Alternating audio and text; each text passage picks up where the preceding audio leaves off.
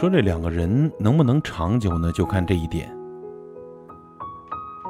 曾经看过这样一句台词，说人与人之间的最合适的距离是什么呢？那就是适可而止。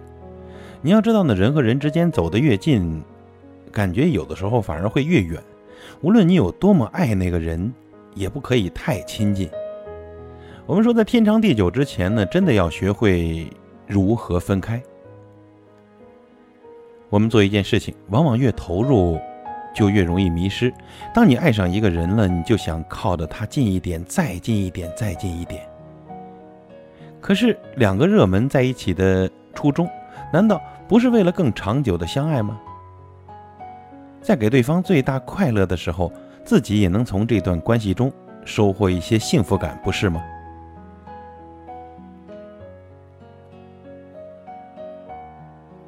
快凌晨两点的时候，收到好友安安发来的截图，内容呢是她男朋友发的微信消息，这样说：“和你在一起，我越来越感觉压抑了，你什么都要管着我，让我快要喘不过气了。”安安说呢，听到这句话的时候，她感觉就像一盆冷水突然从头淋了下来。消息一定要秒回，每天晚上都要打电话。周末的时候呢，必须全部交给对方来支配。你也这样要求过你的恋人吗？你说你只是太爱他，太在乎他了。你甚至推掉了朋友的再三邀约，只想时时刻刻的和他在一起。难道这样你也有错吗？当然呢，爱一个人这件事本身并没有什么错，但如果你用一种让人不舒服的方式去爱一个人，那于对方而言呢，可能就不是爱，而是负担了。爱不能成为你的控制欲的挡箭牌，也不能成为你束缚一个人的理由。你要知道，用力过猛呢，会很容易消耗掉对方的耐心和忍耐力，即使他再爱你，也禁不住你毫无节制的靠近。那反正呢，即使你再爱他，也应该给他应有的尊重和自由，不是吗？所以别总说他不秒回你的微信就是不爱你了，他没有及时接你的电话就是不在乎你。你确定你要爱一个整天无所事事、完全以你为中心的人吗？这庆幸的是啊，冷静下来的安安终于意识到了自己的问题。后来的他会在周末的时候约上几个好友一块玩，也不会再在聚会的时候一直盯着手机看男友有没有回复消息。甚至，他也开始一个人去计划和实现自己美好的人生愿望了。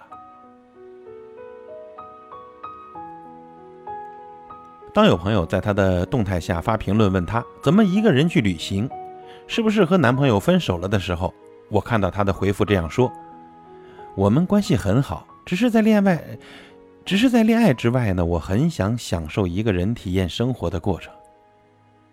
太近了会厌烦，太远了又没有安全感，似乎我们都有过这样的困扰。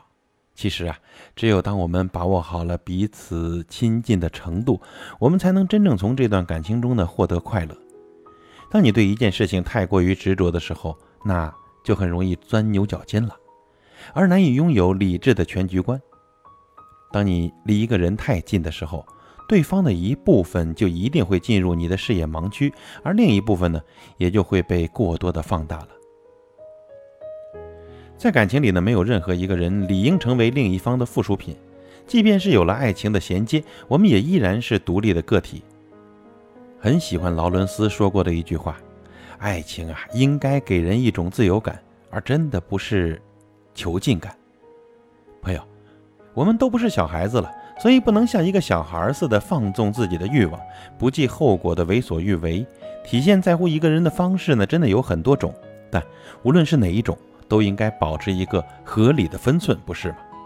所以呢，希望他在工作的时候，你也有自己的事情做；希望即使偶尔没有联系你，你也不要立即就开始胡思乱想；希望即使他不能一直陪在你身边，你也能学会平静而有质量的跟自己独处。不秒回就是不爱你，别逗了。如果这样可以衡量爱，那你们之间的感情真的就太廉价了。所以试试吧，稍微花一些注意力在其他的事情上，也给对方和自己呢都留一些单独的空间。